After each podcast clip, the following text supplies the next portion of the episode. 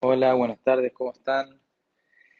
Como venimos hablando sobre la Sarajot de Pesaj y la preparación que tenemos que tener para Pesaj y como ya estamos diciendo, durante los días de Pesaj tenemos un Isur, una prohibición de tener jamés en nuestro dominio. Es por eso que hacemos tantas cosas como es la Bedicá, como es el limpiar antes de tiempo y como vamos a ver también la anulación y la venta de jamés. De todas maneras, Jajamí nos pusieron por todos lados payas o diferentes métodos para que la persona no cometa el isur de tener jamés en Pesaj. Ya hablamos un poco sobre lo que es limpiar la casa, revisar, hacer la bedicá. Realmente la bedicá tiene muchos otros detalles, los cuales no hablamos este año, pero quizás sí los podemos encontrar en las alajot de años anteriores, por eso es que no vamos a alargar mucho más. Solamente vamos a terminar de decir las cosas que tienen que ver con el bitul, con la anulación del jamés y con la venta de jamés. Cuando llegamos la noche del 14 de Nisan, vamos a hacer la bedicá como corresponde, vamos a hacer la verajá.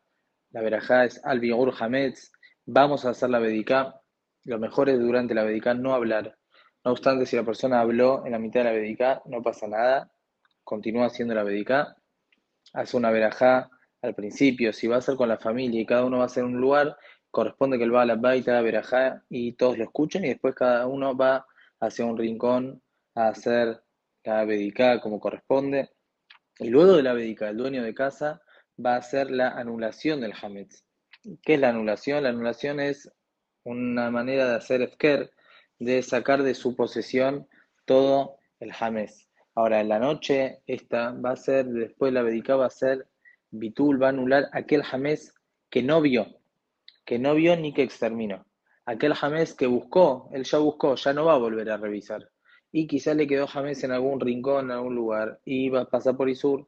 Por eso tiene que hacer el bitul, tiene que hacer esta anulación, este efker, esto que él rechaza el dominio y decir cal jamirá, todo jamés que tengo en mi posesión, que no vi ni que no exterminé, que se anule y sea como el polvo de la tierra. Hay quienes dicen este texto tres veces. Es muy importante que la persona cuando lo dice, que lo entienda. Si usted tiene que decir en español, que lo diga en español. Esto no es una, una tefilá, no es un pedido. Es una manifestación de que uno quiere anular, quiere sacarse de su dominio el jamés. Ahora, ¿por qué no dice, dice, especifica el jamés que no vi y que no exterminé? Porque si él va a eliminar también el jamés que vio, o sea, el jamés que él sabe que tiene, ¿no? El jamés que se le perdió. Entonces, en primer lugar, este, esta anulación es un poco quizás más ficticia, es ficticia, porque ahora vas a comer de ese mismo jamés. Vamos a decir, una persona que tiene pan para comer ahora en la noche y lo anula. ¿Qué estás anulando si después lo vas a comer? Y por otro lugar, si él tiene guardado para el otro día quemar el jamés. Nosotros queremos que él cumpla la misión con su jamés, y no que no anule. Es por eso que hasta el otro día, hasta después del quemado de jamés, él no va a anular el jamés que sabe que tiene, va a anular el jamés, aquel jamés que él no vio. Luego de la védica, siguiendo paso a paso, y el bitul, que se cuide muy bien de el jamés que él dejó para comer ahora, para comer el otro día de la mañana, o para quemar, que se cuide, que se quede en un lugar en el cual los chicos principalmente no lo puedan andar tocando y llevando de un lugar al otro, porque si llevan de acá para allá va a tener que volver a revisarlo, va a tener que buscar de vuelta para no pasar por el Isur. Y al otro día se va a levantar, si iríamos paso a paso, tenemos que saber que a la mañana seguramente los primogénitos van a escuchar el SIUM, se van a participar de el SIUM para que no tengan que hacer ayuno, pero eso lo vamos a ver más adelante.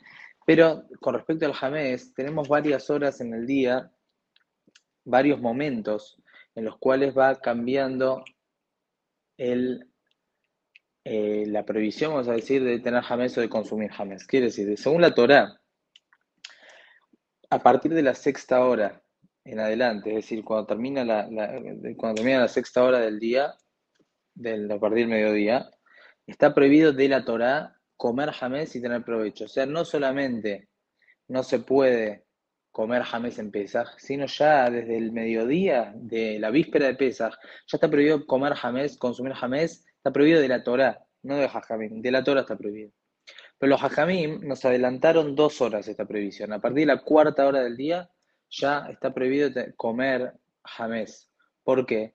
Porque si vamos a estar jugando justo al límite, a la persona se puede equivocar y comer jamés fuera de horario. Por eso dijeron vamos a adelantar dos horas y a partir de, de, la cuarta hora ya no se puede comer jamés.